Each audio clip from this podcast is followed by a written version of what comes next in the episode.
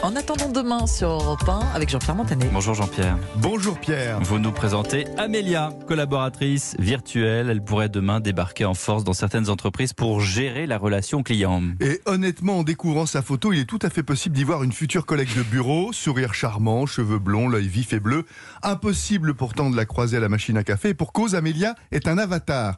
Une jeune femme 100% virtuelle, mais hyper réaliste, numérique et dopée à l'intelligence artificielle. Mise au point par IPsoft, cette multinationale américaine vient donc de dévoiler la version 4 de la collaboratrice du futur, l'assistante fictive la plus avancée du marché. Elle donne un sacré coup de vieux au chatbot, un robot déjà has avec qui on peut être amené à dialoguer pour obtenir des infos auprès de sa banque, sa compagnie d'assurance ou son opérateur téléphonique. Vous avez l'air euh, séduit, mais qu'est-ce qu'elle a d'extraordinaire cette Amélia bah, Son apparence bluffante déjà, ce qui fait qu'on n'a pas l'impression de parler à une machine impersonnelle, hein, c'est plus vrai que nature. C'est aussi, comme on dit chez les chasseurs de tête, une tronche Amélia, hein, dotée d'un cerveau nourri à l'intelligence artificielle. La nouvelle recrue jongle entre plusieurs langues, comprend quasiment tout ce qu'on lui demande, améliore ses compétences avec le temps en amagasinant de l'expérience. Amélia est en fait capable de tenir des conversations naturelles équivalentes à celles qui existent entre nous, Pierre, pour répondre, elle, à la demande d'un client ou exécuter une tâche précise. Elle manifeste même des émotions en souriant ou en grimaçant si son un interlocuteur s'impatiente.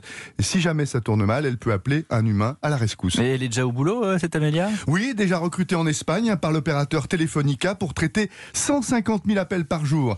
Essentiellement des tâches répétitives pour l'instant, tout comme les inscriptions des étudiants qu'elle gère en tant que concierge à l'école hôtelière de Lausanne. Une banque française serait sur le point de l'engager pour un service premium 24 heures sur 24 avec ses clients détenteurs de stock options. Le patron d'IP Soft table sur des embauches massives de son bébé qui pourrait à l'avenir représenter 30% des effectifs dans certaines entreprises.